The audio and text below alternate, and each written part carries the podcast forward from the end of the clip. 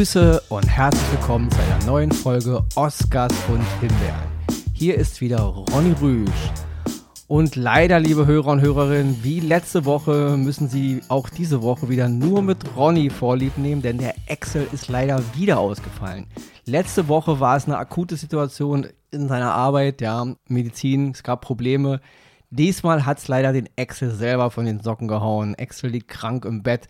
Er hat wirklich noch versucht, hier mitzumachen und ist jetzt wirklich, wirklich nur ein, zwei Stunden vor Aufnahme ausgefallen. Er hat es versucht, aber er konnte leider nicht. Und wieder mal habe ich in dieser noch kürzeren Zeit als letzte Woche leider keinen adäquaten Ersatzfähigen gefunden.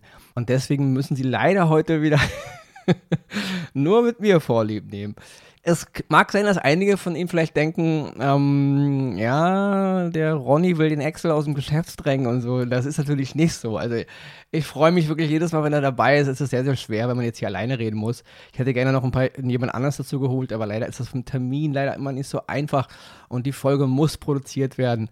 Und deswegen heute leider wieder in Anführungsstrichen oder für alle, die mega Ronny-Fans sind, die sagen, na, ein Glück ist der Ronny wieder alleine, dann kann er wirklich 20 Minuten pausenlos reden, je nachdem, wie, wo, wo da die Vorlieben liegen. Zu meiner letzten Folge, letzte Woche muss ich kurz was sagen. Ich habe da Post bekommen von Axel aus Wien, nicht unserem Axel hier, sondern nur ein Namensvetter ja, der ein bisschen wieder den Job der Sprachpolizei übernommen hat, was jetzt nicht böse gemeint ist. Er hat, er hat ja recht. Erstmal habe ich letzte Woche das Wort Lamborghini falsch ausgesprochen. Es heißt natürlich Lamborghini und nicht Lamborghini liegt noch in meiner Kindheit. Wir haben früher echt nur Lamborghini gesagt und deswegen, wenn ich schnell rede, dann komme ich in diesen alten Flow zurück. Das nächste betrifft den Titel äh, äh Hunting in Venice, habe ich gesagt. Es heißt aber natürlich Venice, ja. Es ist nicht, es ist kein, nicht, nicht der Stadtteil von Los Angeles. Es ist natürlich Venice, Venedig auf Englisch, nicht Venice, Venice. So, Axel damit Axel nach Wien. Hier ist jetzt damit auch Genüge getan. Ähm, ja, ich habe mir Mühe gegeben. Ihr wisst, der Ronny kann ja die eigene Sprache nicht immer perfekt. Ähm, ich habe da wirklich, ich müsste wirklich, ich wäre ein super Gast beim, beim Linguisten, beim äh, allen möglichen Leuten, die mit Sprache zu tun haben. Er kann nicht immer seine eigene Sprache sprechen. Da wundert nicht, wenn er dann ähm, ja, Fremdsprachen falsch ausspricht. Gut. Ich hoffe, damit habe ich der Sache Genüge getan. Ich bin ja durchaus kritikfähig. Ich bitte nur wirklich da manchmal drüber hinwegzusehen, wenn ich wirklich schnell, schnell, schnell, schnell rede. Mein Gehirn überschlägt sich und dann ist es manchmal so, dass es manchmal einfach ein bisschen verrückt klingt. Ja? Da gibt es eine Menge andere Leute, eine Menge andere Personen, die das alles sehr, sehr ruhig machen Hallo, ich begrüße Sie zu meinem Film- und Fernseh-Podcast.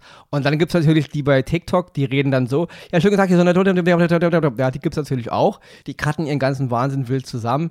Ich bin weder der Freund von dem einen noch von dem anderen. Ich rede halt ein bisschen so, wie mir die Gusche gewachsen ist. Und das bitte ein bisschen Nachsicht, falls ich mal ein Wort verschlucke und auch vielleicht mal falsch ausspreche. Heute, da ich ja nur wirklich ins kalte Wasser geworfen wurde, habe ich jetzt nicht ganz so viele Oscars und Himbeeren, wie eigentlich geplant war, weil eigentlich wollte diese Woche Axel ähm, einen Oscar und auch eine Himbeere übernehmen. Er hat da wirklich ein paar Sachen, die ihm ja sowohl gefallen als auch nicht gefallen haben.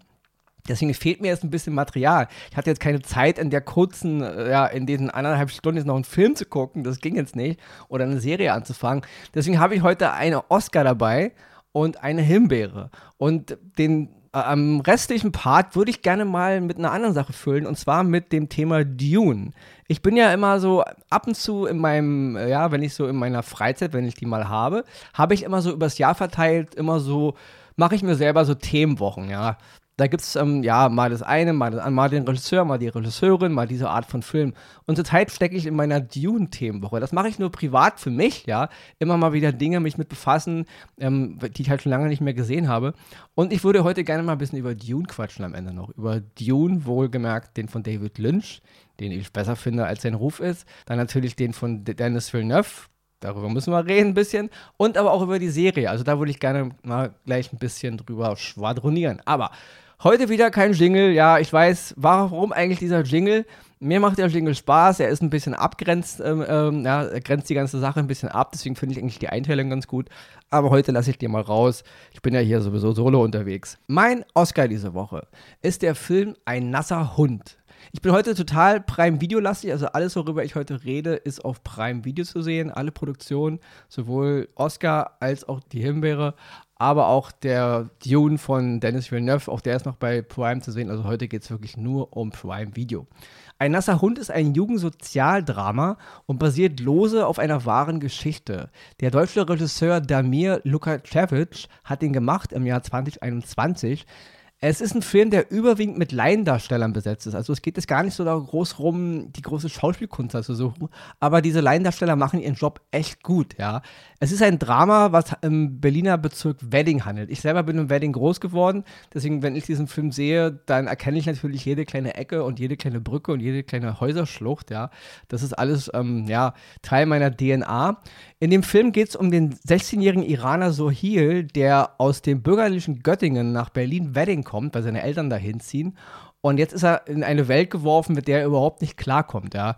Er selber, wie gesagt, ist Iraner, er trifft natürlich auf Türken, Araber und Kurden, ja, und er ist aber auch Jude, ja, und das ähm, hält er natürlich erstmal ein bisschen geheim, kommt dann aber nach und nach durch, ja, und dann wird natürlich, ja, ist es, Leute, es gibt einfach mal offenen Antisemitismus, den gibt es hier in Berlin, den gibt es in Deutschland, ja, und nicht gerade erst jetzt hier, seitdem der Konflikt da in Gaza wieder ausgebrochen ist, das ist wirklich ein Thema, was sich wirklich durch die Jahrzehnte zieht, und ja, dieser Film ist, wie gesagt, von 2021, und es ist eine, es ist eine sehr, ja, wie soll man sagen, mm, natürlich Filme über Jugendkriminalität und über Großstädte haben immer so ein bisschen den Hang, auch ein bisschen das ein bisschen zu glorifizieren und die Coolness ein bisschen einzufangen. Da kommt der Film auch nicht ganz drum herum, aber man kann es auch nicht. Man kann diese Art von Geschichte nicht erzählen, indem man permanent immer nur mit dem Zeigefinger auf alles guckt. Ja, was wird gesagt, wie wird es gesagt und, und wie, wie geben sich die Jungs, ja, oder die Mädchen. Das ist halt, das ist halt so. Eine gewisse Coolness kommt da halt ein bisschen mit, ein bisschen Ghetto-Slang schwingt da halt mit, ein bisschen Ghetto, wir sind hier die coolsten in der Gegend, schwingt da halt mit. Das finde ich jetzt kein großes Problem. Ein nasser Hund ist aber deswegen interessant, weil er eben, wie gesagt, wirklich mit Laiendarstellern gemacht ist und dennoch manchmal so super gut funktioniert, ja. Der ist nicht mega perfekt, ja. Es gibt, es gibt bessere Filme über Jugend, Sozial, Drama, Problematik in Großstädten oder Vorstädten, aber er hat eine Menge Dinge, die mich echt sehr, sehr berührt haben, bewegt haben, die mich auch fasziniert haben. Ich fand einige auch der Kameraarbeit sehr, sehr interessant und eben einige dieser Jungdarsteller, die waren wirklich super, ja. Also die haben wirklich on point gespielt und es hatte sowas, es hatte wirklich was, was Reales und so, ja. Und ich kann wirklich jedem, der eh auf so einer Art von Filme ein bisschen steht, der auch so ein bisschen sich das anguckt, ja, es ist, es ist nicht, nicht jedermanns Sache, ja. Ich persönlich, ich hatte erst vor ein paar Wochen im Manias for Society, oh, damals ein US-amerikanischer amerikanischer Film, der in Los Angeles handelte in den 90ern. Und das ist eben hier genauso so, ein Ding. Nur natürlich nicht mit der ganz hohen Brutalität. Also es ist nicht bei uns in Berlin so und war auch nie so, dass hier mit Drive-Bys und Gangkriminalität Leute auf den Straßen über den Haufen geballert wurden in Massen. Das gibt es hier nicht. Ja. Natürlich gibt es hier immer wieder auch schlimme, schlimme Vorfälle, aber es ist nicht so, dass jetzt Berlin und auch nicht die Bezirke, die immer so in den Medien sind, jetzt hier so Failed States sind oder so, ja. Das ist schon anders als in einigen Gegenden in Los Angeles. Ich war in einigen Gegenden in Los Angeles und da kommen wirklich Leute auf dich zu und sagen, ähm, was willst du hier? Geh mal lieber weg, sonst äh, hast du gleich ein Messer im Gesicht oder so, ja. Ich kenne keine, keinen Bezirk in Berlin, wo man auch als Tourist nicht durchgehen kann am helllichten Tag, ja. Also so eine, so eine Gegend gibt es hier bei uns nicht. Und deswegen, der Film ist natürlich Berlin, es ist nicht Los Angeles. Ich fand ihn sehr interessant, ich fand ihn sehr gut, ja. Und ähm, ja, wie gesagt, auch mal wieder erfrischend zu sehen, wie einfach nur Leute, die einfach nur schauspielen wollen, ja, und einfach es nur machen und dann nicht immer alles so perfekt, ja, auf die, auf die Kante legen.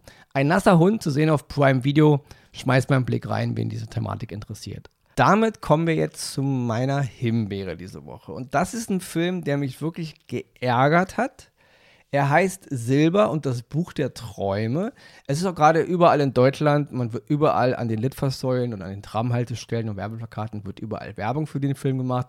Eine ganz große Marketingwelle auf Prime Video ist ja zu sehen. Es ist eine deutsche Originalproduktion von Amazon Prime und der Film basiert auf der ja, Jugend-Fantasy-Literatur auf einem der Werke von Kerstin Gier. Das ist eine deutsche Schriftstellerin, die auch schon, unter anderem auch die Edelstein-Trilogie schon gemacht hat.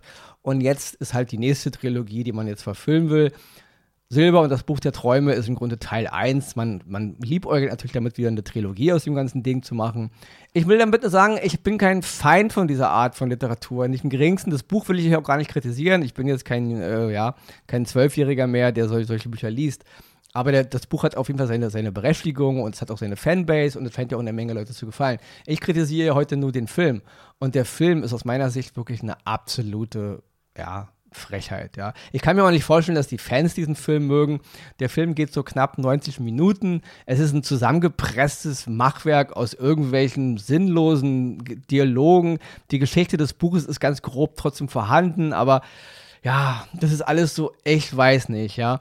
Also der Charakter der Liv, 17 Jahre alt, im Buch ist sie, glaube ich, 15 oder kurz bevor, kurz bevor sie 16 wird, und ja, sie kommt irgendwie nach London und dann wird sie in so eine Geschichte hinein verwickelt mit irgendwelchen Traumbüchern und Träumen. Man kann in die Träume anderer Menschen gehen. Es gibt einen Traumkorridor und dann gibt es natürlich ein Problem und ein riesengroßes, was gelöst werden müsste und ja, bla bla bla wie gesagt, die Geschichte ist nicht das Problem, aber die Umsetzung. Klein bisschen tut es mir leid, ähm, die Schauspielerin Jana McKinnon, die spielt die Liv, hat bei mir auch schon vor einem Jahr oder so, zwei Jahren mal eine Oscar bekommen für ihre Serie Wie Kinder am Bahnhof Zoo, da hat sie die Christiane App gespielt. Die Serie fand ich auch sehr, sehr hohl und dämlich und dieser Film hier ist einfach mal nicht anders, ja.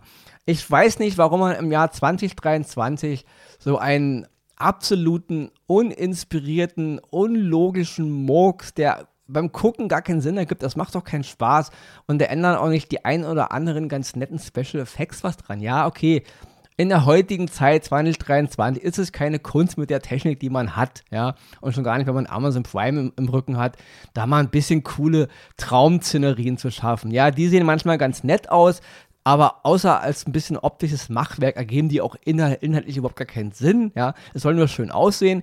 Die Story ist absolut hanebüchen blöd und die Umsetzung ist auch absolut hanebüchen blöd.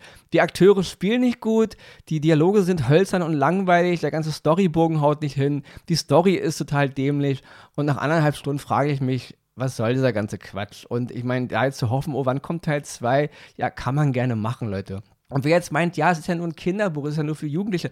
Ja, das stört mich nicht, ja. Wir springen mal zurück ins Jahr 1984, ja.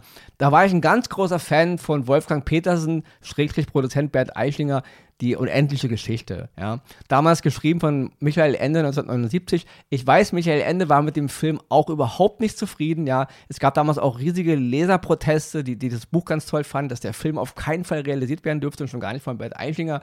Der Film kam trotzdem. Ich will damit nur sagen, der Film ist 39 Jahre alt. Es war auch Fantasy, es war auch ein Jugendbuch und der Film hat trotzdem, auch wenn Michael Ende ihn selber nicht mochte, aber der Film hat funktioniert. Ja. Es war ein schöner Film, es war ein mutiger Film und er hat natürlich nicht die Qualität Qualitäten des Buches. Die, das Buch, die unendliche Geschichte, hat viel mehr Dimensionen und ist viel schöner als der Film, das ist mir klar. Ich will damit nur sagen, Fantasy-Literatur für Kinder zu verfilmen, hat damals funktioniert, vor, vor 39 Jahren. Und dann springe ich mal ein paar Jahre weiter ins Jahr 2001. Da hat Chris Columbus den allerersten Harry Potter-Roman verfilmt. Harry Potter und der Stein der Weisen hieß der bei uns.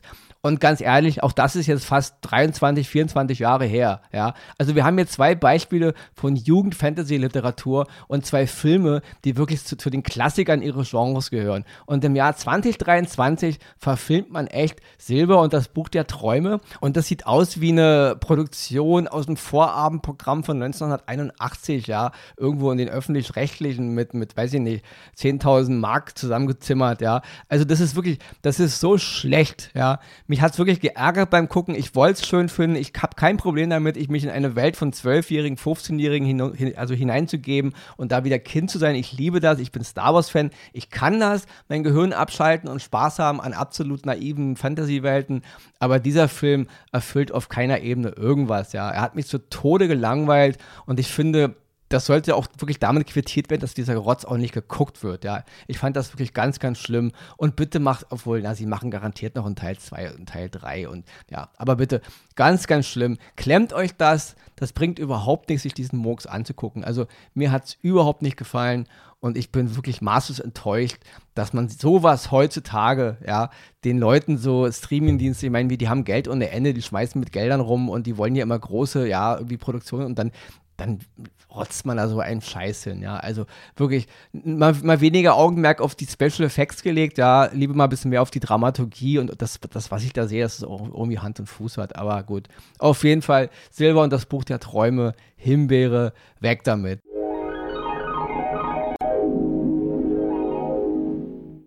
So, das waren mein, mein Oscar und meine Himbeere für diese Woche. Und da ja Excel mich hier diese Woche wieder alleine gelassen hat, komme ich jetzt zu meiner Themenwoche, ja. Und dafür gehen wir jetzt ins Jahr 10.191. Kurz ein bisschen zur Historie. Frank Herbert, großer Science-Fiction-Autor, großer Schriftsteller, hat 1965 seinen ersten Roman Dune veröffentlicht. Danach kam noch Dune Messiah 69, Children of Dune 1976 The God Emperor of Dune 1981, Heretics of Dune 1984 und Chapter House Dune 1985. Das waren sechs Romane, die komplett im Dune-Universum angesiedelt waren. Herbert arbeitete gerade an dem siebten und auch wohlgemerkt sollte es der letzte Band seiner, seines Romanzyklus werden. Aber leider ist er dann am 11. Februar 1986 verstorben und konnte den siebten Roman nicht mehr beenden. Mitte der 70er Jahre hat der Regisseur Alessandro Jodorowsky schon mal versucht, Dune zu verfilmen. Das ist eine, ja, kann man mal ein bisschen im Internet gucken, das ist eine ganz kuriose Geschichte, ja. Einer der tollsten Filme, die nie gemacht wurden, ja. Also, das wirklich, das war ein, ein größenwahnsinniges Projekt. Ich hätte diesen Film gern gesehen. Ich glaube nicht, dass er mir gefallen hätte, aber ich hätte ihn trotzdem gern gesehen. Also, wer da mal ein bisschen sich schlau machen will, das war auf jeden Fall der erste Versuch, so Mitte der 70er Jahre, die Romane oder diesen Roman Dune auf die Leinwand zu bringen. Man muss dazu sagen, ähm, Dune ist ein riesengroßes Universum, ja. Und sich da einmal hinzusetzen und zu sagen, ich verfilme jetzt Dune, da frage ich mich, okay, wie weit wollt ihr gehen, ja? Und ich muss es auch ein bisschen jetzt in der Neuverfilmung kritisieren von Dennis Villeneuve, dass man da so ein bisschen so einen riesen Hype macht. Und ich denke so, bis wohin wollt ihr uns die Geschichte eigentlich erzählen? Weil ich meine, die eigentliche Geschichte, finde ich, ja, geht ja erst mit den Kindern von Paul Atreides los. Also es ist so ein bisschen, als würde ich mir Star Wars angucken und ähm, die, die, beiden Filme, selbst beide, selbst der zweite Teil von, von Dennis Villeneuve, der jetzt erst nächsten Jahres im November kommen soll, wenn, wenn die beiden Filme dann da sind, wäre das so, als würde ich vom Dune-Universum jetzt mal zum Thema Star Wars geswitcht, mir angucken, wie R2D2 und C3PO gerade mal mit ihrer Kapsel auf Tatooine abgestürzt sind, ja. Und da endet dann Star Wars, ja. Das ist für mich der erste Dune, der erste Dune-Roman. Das ist für mich eigentlich die Geschichte ja, von Paul Atreides, ja. Äh, ist nur meine Meinung als Science-Fiction-Fan und so, ja. Ich denke nur, wenn ihr dieses Projekt schon startet, ja, ich erwarte da einfach mehr. Und ich meine, selbst der zweite Teil war ja hier auf, auf Messerschneide, ob der überhaupt gemacht wird. Ja, und ich bin gespannt, ob das noch weiter erzählt wird, weil im Grunde könnte man locker ja, weiß ich nicht, 22 Dune-Filme machen und dann wäre die Geschichte wahrscheinlich noch nicht mehr richtig erfasst. Also ich bin gespannt, wie das weitergeht. Wir, wir switchen aber mal kurz ins Jahr 1984 zu Der Wüstenplanet, schrägstrich bei uns hieß ja so Dune von Regie und Drehbuch damals von David Lynch, ja. Lynch hat damals über drei Jahre an dem Projekt gearbeitet. Als der Film dann in die Kinos kam, war er wirklich mega enttäuscht, weil er hatte den Final Cut nicht. Also er hatte gar keine Macht, sein kreatives Kind so auf die Leinwand zu bringen, wie er es gerne gesehen hätte. Ja. Der Film wäre eigentlich unter seiner Regie, wenn er es so gemacht hätte können, wie er wollte, dreieinhalb Stunden lang gewesen. Und die Version, die dann in die Kinos kam, ging, glaube ich, knapp zwei Stunden und war auch vom ganzen, vom ganzen Cut her so überhaupt nicht so, wie er sich das vorgestellt hat. Also er war maßlos enttäuscht. Für Lynch zählt Dune heute noch immer zu seiner, also einer seiner schmerzvollsten Erfahrungen überhaupt. Plus der Film war dann auch kommerziell ein Flop, was natürlich dann eine Doppelohrfeige gewesen ist. Ich war damals, als ich noch ein ganz, ich war ein großer Dune-Fan, bevor Dune von Lynch in die Kinos kam. Mein Vater war ein großer Leser von Science-Fiction-Literatur. Der Wüstenplanet, der lag einfach bei uns irgendwo auf dem Schreibtisch rum. Und als kleiner Junge habe ich da drin rumgeblättert. Keine Ahnung, was ich da gelesen habe. Ich wusste nur, es gefällt mir. Ich war ja noch ganz, ganz, ganz klein, ja. Und dann war ich natürlich im Kino 84, habe diesen Film gesehen, der, der Dune, der Wüstenplanet. Ich fand ihn super, ja, also aus Kindessicht. Ich finde, er ist heute, wenn man ihn heute sieht, auch nicht so schlecht, wie viele ihn immer machen. Ja, ist nur meine Meinung. Und deswegen, ich finde Dune, ich hätte wunderbar wirklich gerne den äh, Cut von David Lynch gesehen, keine Frage. Ich finde aber für die damalige Zeit, ja, ich meine, Lynch wurde, wurde überall, zehn wurden aus seinem Drehbuch gestrichen, die er dann nicht verfilmen durfte. Ähm, die Special Effects wurden gespart, gespart, gespart. Also er konnte auch nicht das so visuell so umsetzen, wie er es wollte. Ich hätte gerne David Lynchs Fassung gesehen mit seinem Originaldrehbuch und mit genug Geld, mit, dem, mit der Fähigkeit der damaligen äh, Effekte und die waren machbar. Wir, wir, wir erinnern uns, ein Jahr vorher kam ähm, Star Wars raus, äh, Episode 6, also die Rückkehr der Jedi-Ritter. Ähm, das hat auch funktioniert. Die Effekte waren da und hätte man jetzt meinetwegen ILM damals die Effekte machen lassen und wirklich Geld auf den Tisch gelegt und das Drehbuch von David Lynch, ja, dann denke ich, wäre Dune der Wüstenplanet ein Meilenstein. Ich finde es trotzdem ein Meilenstein, aber es wäre ein ein riesen mega Meilenstein der Filmgeschichte gewesen, ja. Und man hätte sogar jemand erlauben sollen, daraus eine Trilogie zu machen, nur meine Meinung. David Lynch hat das schon richtig gemacht, ja. Und ich finde ich, ja, also die Quintessenz des, der Geschichte des ersten Dune-Romans funktioniert auch in dem Lynch-Film, ja. So gut ich auch den neuen finde von Dennis Villeneuve, das, da komme ich gleich zu, ja, ist aber dennoch die Vision, die Lynch damals hatte, es hat funktioniert. Wir reden hier von, wirklich, wir reden hier von Anfang der 80er Jahre, ja. Der Film kam 84 in die Kinos, drei Jahre haben sie daran gearbeitet, also die haben damit so 80, 81 angefanang und gesehen aus diesem, aus diesem Blickwinkel ist der Film wirklich hervorragend, ja, und fängt meiner Meinung nach auch die, die Quintessenz der Geschichte ein, ja. Und deswegen, ich bin ein bisschen immer auf Kriegsfuß, wenn Leute diesen Film von David Lynch komplett verteufeln, weil gerade jetzt gemessen an dem neuen, und da kommen wir jetzt zu, ja. Ähm, ein Wort auch damals noch zu den Schauspielern, ja. Also damals in dem alten Lynch-Film, Kyle McLachlan hat mir hervorragend gefallen als Paul Atreides, ja. Auch Francesca Arnis als Lady Jessica, Jürgen Prochnow sowieso als Alito Atreides, ganz, ganz, ganz groß, ja. Everett McGill als Stilgar und meine absolute Favorite-Schauspielerin der 80er Jahre, Sean Young als Shani, fand ich ganz, ganz toll. In einer kleinen Rolle war auch noch Patrick Stewart zu sehen als Garni Halleck und noch eine Menge andere tolle Leute. Brad, Brad Dourif, Richard Jordan, Max von Sydow, man kann sie gar nicht alle aufzählen, ja. Also selbst der Cast hat mega funktioniert. Und jetzt springen wir mal ins Jahr 2021. Okay, Dennis Villeneuve, ja, den Film kann man übrigens auf Prime Video noch sehen. Also Dune Part 1 von Dennis Villeneuve ist auf Prime Video noch drin. Wer ihn noch nicht gesehen hat oder ihn noch mal sehen will, ja, ist er noch fast ein Jahr hin bis Teil 2. Diesmal geht der Film 155 Minuten. Ich bin ins Kino als Dune-Fan sowieso. Ja, wir kommen auch noch mal gleich zu der Serie. Da, auf die müssen wir kurz, über die müssen wir noch kurz sprechen. Dune Part 1, ich gehe ins Kino und denke so, okay, der Film war dann zu Ende nach 155 Minuten. Ich fand ihn gut. Also, ich will nicht über den Film meckern. Ich fand, Villeneuve ist sowieso optisch, ja, von seiner ganzen Kreativität ein, ein wunderbarer Filmemacher. Ich habe auch seinen Blade Runner sehr geliebt. Ja, ich liebe eigentlich alle seine Filme. Er hat eine wunderbare Ästhetik, er hat ein wunderbares Gespür, wie man mit Ton umgeht und so. Also ich mag Dune Part 1, ja. Ich habe im Interview gelesen, dass Villeneuve gesagt hat, er hat sich ähm, überhaupt nicht mit dem Film von David Lynch befasst. David Lynch sagte in einem Interview, er will sich den neuen äh, von Villeneuve Dune gar nicht angucken, weil das einfach für ihn zu schmerzhaft ist, ja. Und man muss aber sagen, ich habe im Kino gesessen und habe im Grunde als großer Fan des David Lynch äh, Dunes nichts wirklich Neues gesehen. Ja? Na klar war die Bildsprache ein bisschen anders, aufgrund der, der neuen Ästhetik und der Möglichkeiten. Die Special Effects waren ganz nett, obwohl ich finde, man hat im Grunde viel auch liegen gelassen. Also ich weiß, Villeneuve hat seine Vision und so, aber wenn man schon eine Geschichte erzählt wie Dune und jetzt hier ganz groß neu und alles, ich, man sieht kaum mal richtig den Planeten, man sieht kaum mal richtig die Wüste, man hat aber gar kein Gefühl für die Dimension, ja. Also das fand ich bei, bei, bei Lynch zum Beispiel um Längen besser, ja. Und ansonsten hat sich auch Villeneuve, ja, mit der gängigen, äh, ja, was man halt, wie man das jetzt so inszeniert. Also ich finde, viele Szenen waren im Grunde eins zu eins, klar, es ist derselbe Roman, ja. Ich will damit noch, worauf ich hinaus will, ist, dass Lynch im Grunde auch schon ganz tolle Arbeit geleistet hat, weil die Szenen in Villeneuve and Dune sehen aus wie die Szenen in David Lynch Dune. Also es sind dieselben Dialoge, es sind dieselben Szenen, es ist dieselbe Grundstruktur. Klar, sie basieren auf demselben Roman. Ich will damit nur sagen, Lynch hat das schon eigentlich ganz gut gemacht, ja. Und abgesehen von der, von der, sag ich mal, von den Special Effects und von der Optik natürlich und von kleinen Szenen, die Villeneuve natürlich, aber er hat eben auch den Final Cut, er kann eben auch machen, was er will, ja hat Dune natürlich ein paar Elemente, die ein bisschen anders sind. Aber die große Geschichte, ja, hat damals David Lynch sogar in der Zwei-Stunden-Version erzählt und da war, war ganz Dune eigentlich drin, in Schrägstrich, also fast der ganze erste Teil. Wohingegen Villeneuve jetzt im Grunde ja fast fünf Stunden Zeit hat, um diesen einen Roman zu erzählen. Ja. Und ich muss halt wirklich sagen, ähm, das fand ich im Kino dann auch sehr enttäuschend, wie der Film im Grunde so mittendrin endet und den Charakter von, von Shani dann, Zendaya spielt sie, kurz sagen zu lassen, das ist jetzt erst der Anfang und dann gibt es ein bisschen Musik und dann ist der Film zu Ende. Ja, kann man machen, war aber der, finde ich, ein krasser Rohrkrepierer, ja. Also da gab es bessere Filme, die endeten und dann auf den zweiten Teil hinauslaufen. Nehmen wir mal Peter Jacksons Meisterwerk, hier damals hier ein äh, Herr der Ringe und so, ja.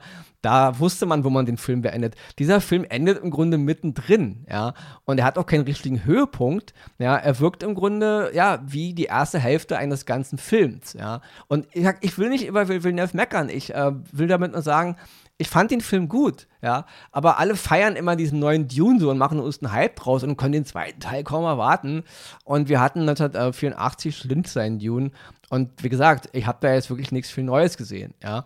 Im, Im, Gegenteil, es gab sogar sogar in dem alten Film von Lynch einige Momente und einige Szenen, wie er die Geschichte ein bisschen erzählt hat, auch die waren, fand ich, besser als in dem Film von Villeneuve. Ja? Der Film von Villeneuve wird erst richtig gut, glaube ich, wenn der zweite Teil da ist. Dann habe ich die ganze Geschichte und dann habe ich einen Film. Ja? Bis jetzt habe ich im Grunde nur die Hälfte eines Films. Und was ich auch ein bisschen in dem Villeneuve-Film ein bisschen ähm, mau fand, wenn man schon so viel Zeit hat, dann gib auch bitte einigen Charakteren mehr Zeit. Ja, also es wurde da echt viel hin und her geschnitten, zack, zack, zack, zack. Und einige Szenen, nehmen wir mal die Szene, in der Paul Atreides mit seiner Mutter Jessica in der Wüste mit so einem Helikopter fliegt und da irgendwie im Sandsturm ist, das wurde so ellenlang in die Länge gezogen. Dann gab es zwei Szenen, in denen der Charakter von, ähm, von Mamoa, der den, ähm, äh, wie heißt er, Leute, ähm, meine, ja, ich muss viele, viele Namen gerade im Kopf haben. Duncan Idaho, ja, gespielt von Jason Momoa. Zwei Szenen waren in dem Film, wo der ganz lange mit seinem Messer kämpft und mit seinem Schwert und zeigt, was er kann. Ja, wenn du schon so viel Zeit hast, ja, dann kürzt diese Dinge ein bisschen und legt ein bisschen mehr, mehr Zeit auf die Charaktere, weil viele Charaktere sind echt nur ganz minimal angerissen worden. Und wir reden hier von einem Film von 155 Minuten, ja. Das fand ich ein bisschen mau und äh, ja, wie gesagt, beim Gucken habe ich nur gedacht, okay, genauso war es in dem David Lynch-Film. Film. Eins zu eins hier und eins zu eins da. Hier ein paar andere Traumsequenzen und hier noch ein bisschen, ja, noch ein Querverweis. Ansonsten hat er sich derselben Hilfsmittel benutzt wie eben auch Lynch, ja.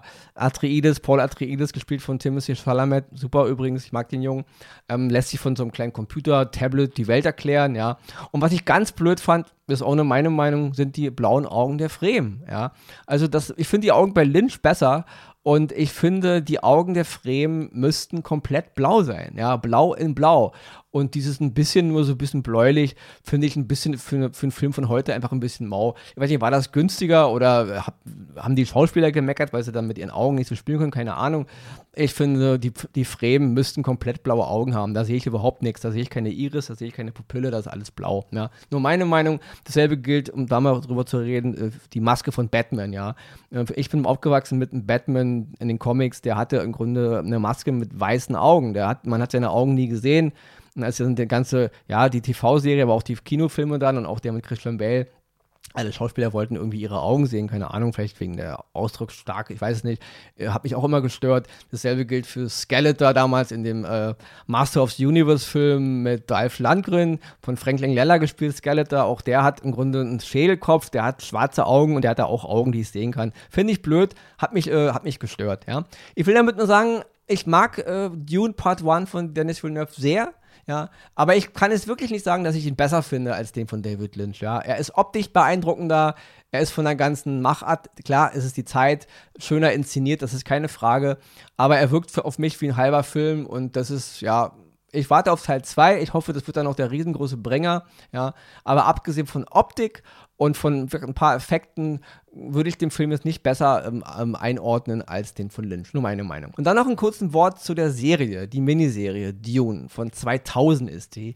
Waren ein paar Folgen, ich glaube drei, ging insgesamt 273 Minuten, damals von John Hausen. Hier wurde Paul Atreides von Alec Newman gespielt. Und da muss ich sagen, die Serie war absolut optisch dilettantisch. Ja, die Special Effects waren unterirdisch, das alles sah sehr, sehr blöd aus. Auch die Würmer, äh, da muss ich auch sagen, mir gefallen die Würmer bei Lynch besser als die von Villeneuve. Ich weiß, die von Villeneuve sehen ein bisschen mehr so aus, wie, sie, wie man sie vielleicht im, äh, im Buch äh, beschreibt und so. Aber ich fand die Würmer damals eigentlich ganz cool von Lynch. Nur meine Meinung, ja. Auch die Würmer, finde ich, kamen in den Villeneuve-Film überhaupt nicht zur Geltung. Das wirkte alles ein bisschen, ja, wir warten jetzt irgendwie auf irgendwas, ja. Ähm, ja, wie gesagt, ist ein bisschen für mich ein bisschen viel heiße Luft gewesen und unter Strich kam gar nicht so viel raus. In der Serie sehen die Würmer richtig scheiße aus. Also die Serie ist optisch und äh, Special Effects, also das ist wirklich ganz unterstes Niveau. Das ist totaler Schwachsinn. Und ähm, auch die ganze Inszenierung ist sehr, sehr Fernsehlike. Aber das muss ich jetzt mal kurz äh, erwähnen. Es gibt trotzdem eine Menge Szenen in äh, der Serie, die mir gefallen haben, die auch da die Quintessenz des Romans von Frank Herbert viel besser eingefangen haben, als es Lynch in seinem Film von 84 tat und auch weitaus besser, als es Villeneuve in seinem Film von 2021 tat, ja. Es war eine Serie, okay, aber auch die geht im Grunde nur knapp, weiß ich nicht, 130 Minuten länger als jetzt der Film von Villeneuve, ja. Ich will damit nur sagen, die Serie ist zwar schlecht, aber als Fan, für mich, als Fan von, von Dune und der, der Romane von Frank Herbert, habe ich mich da auch gut aufgehoben gefühlt, ja. Ich, ich habe trotzdem viele Dinge gesehen, ja, die mich echt, äh, die mich fasziniert haben und ich finde, die Serie macht mir auch heute noch Spaß, ja. Ich, äh, ja, ich, ich weiß, die Schauspieler sind alle jetzt nicht so der Hammer, die sind jetzt nicht so gut wie die bei Lynch oder die bei Villeneuve, das ist gar keine Frage. Ja, ich meine, wenn Uwe Ochsenknecht Stilgar spielt, dann, obwohl er, es ist kein, kein Diss gegen Ochsenknecht, er macht seinen Job auch ganz gut. Ähm, Saskia Reeves zum Beispiel, das ist eine englische Schauspielerin, die hat hier die Lady ähm, Atreides gespielt, fand ich ganz ganz toll. Ja. Ich will damit nur sagen, ähm, das ist alles äh, das Interessante an den Dune-Film und der Dune-Serie ist, dass alle beiden Filme und die Serie für sich ähm, Momente haben, die die anderen Produktionen nicht haben. Ja? Lynch hat tolle Dune-Momente, Villeneuve hat tolle Dune-Momente und auch die Serie hat tolle Dune-Momente. Und das Gute an der Serie ist auch, das gab auch noch eine, so eine Art Fortsetzung, auch nochmal eine Miniserie Children of Dune. Und da wird dann im Grunde die Geschichte nach Paul weitererzählt, also von seinen Kindern. Ja? Da wird äh, Leto Atreides der Zweite, also der Sohn von Shani und von äh, Paul, wird von James McAvoy gespielt und seine Schwester von Daniela Amavir, ja, Alia Atreides. Und hier wird eben, ja, hier geht im Grunde die eigentliche, aus meiner Sicht, Dune-Geschichte erst los, ja. Ähm, und da bin ich wirklich gespannt, was uns noch erwartet im Villeneuve-Universum. Hauen die uns jetzt echt äh, Dune Part 2 dahin? Und beenden damit im Grunde ja, den, den ersten Dune-Roman und dann soll das eine ganz große Geschichte sein, weil, wie gesagt, als Fans der, der Bücher, als Dune-Fans, äh, ja, seit Jahrzehnten ist das nicht befriedigend, ja. Und da denke ich mir, ich hoffe, dass es danach weitergeht. Wobei ich denke, wenn also alle, die die Dune-Romane gelesen haben, ja, und ähm, gerade wenn man sich, sich mal mit dem, mit, dem, mit dem God Emperor of Dune befasst, also alle, die sich da ein bisschen auskennen, die werden mir beipflichten, das kann man gar nicht verfilmen, ja. Also ähm, Dune äh, jetzt in der ersten Fassung von Lynch und auch jetzt in, in, äh, in, in Villeneuve seiner Fassung, das ist ganz nettes Science-Fiction-Kino, angepasst an den Mainstream-Blick und das funktioniert auch so eine Weile. Aber die eigentliche Dune-Geschichte, wenn die dann losgeht, ja, die sich da wirklich dann über Jahrtausende erstreckt und so, da denke ich nicht, ähm, dass da noch einer mitkommt, ja. Wenn wir dann irgendwann von irgendwelchen Gottkaisern reden, die halb Mensch und halb Wurm sind und da, da weiß ich nicht, ähm, ob das, ob der Zuschauer dafür bereit ist. Und deswegen finde ich als Fan von Dune sind für mich die Filme, nicht die von Lynch, weil das war noch eine andere Zeit. Aber in der heutigen Zeit mit den Möglichkeiten finde ich, dass diese ähm, Villeneuve-Filme äh, bis jetzt zumindest eine Mogelpackung sind. Ich erwarte da echt noch den ganz großen äh, Hype, ja. Und da reicht es mir nicht, dass wenn eine Serie über die Bene Gesserit gemacht wird, ja, über, diese, über diesen Schwesternorden aus Dune, das reicht mir nicht, ja. Und da bin ich echt mal gespannt, wohin die Reise weitergeht. Ich bin mega gespannt auf den zweiten Teil, ja, der ja nun leider verschoben, verschoben, verschoben. Erst Corona und jetzt auch wieder wegen irgendwelchen, ja, die Hollywood-Streiks vermutlich und wegen der Promo kommt der jetzt erst im November 2024, also noch fast ein Jahr hin. Ich gehe ins Kino, ich freue mich mega auf den Film. Ich denke, er wird mich auch von den Socken hauen, ja. Ich bin nur äh, wirklich gespannt, wie die Reise danach weitergeht, ja. Und deswegen, ja. Leute, das waren meine Gedanken heute zu Dune. Muss ich heute hier ein bisschen, noch ein bisschen mitfüllen. Ist jetzt länger geworden als geplant, ja. Ich hoffe, es war nicht, äh, es war interessant für euch, ja. Und nächste Woche dann hoffe ich wieder, ist Axel wieder im Haus. Dann gibt es wieder mal eine reguläre Folge. Oscars und Himbeeren drei Oscars, ähm, eine Himbeere und wenn ich dann vielleicht krank bin, dann kann Excel ja mal eine Folge komplett alleine machen. Damit wünsche ich euch ein tolles Wochenende, eine schöne Woche und alle, die Lust haben, können gerne nächste Woche wieder einschalten. Und wie ihr mitbekommen habt, hat es diese Woche gar keinen Jingle gegeben. ist aber auch nicht schlimm. Ich habe jetzt wirklich hier einen Einflow durchgequatscht. Ich werde dem Cutter sagen, äh, lass mal alles so, wie es ist. Mach nur meine Versprecher raus, von denen es ähm, ja, bestimmt einige gegeben hat. Und wenn ich wieder mal ein Wort falsch gesprochen habe, Grüße nach Wien, dann bitte ich um eine E-Mail und um Korrektur. Bis nächste Woche. Ciao.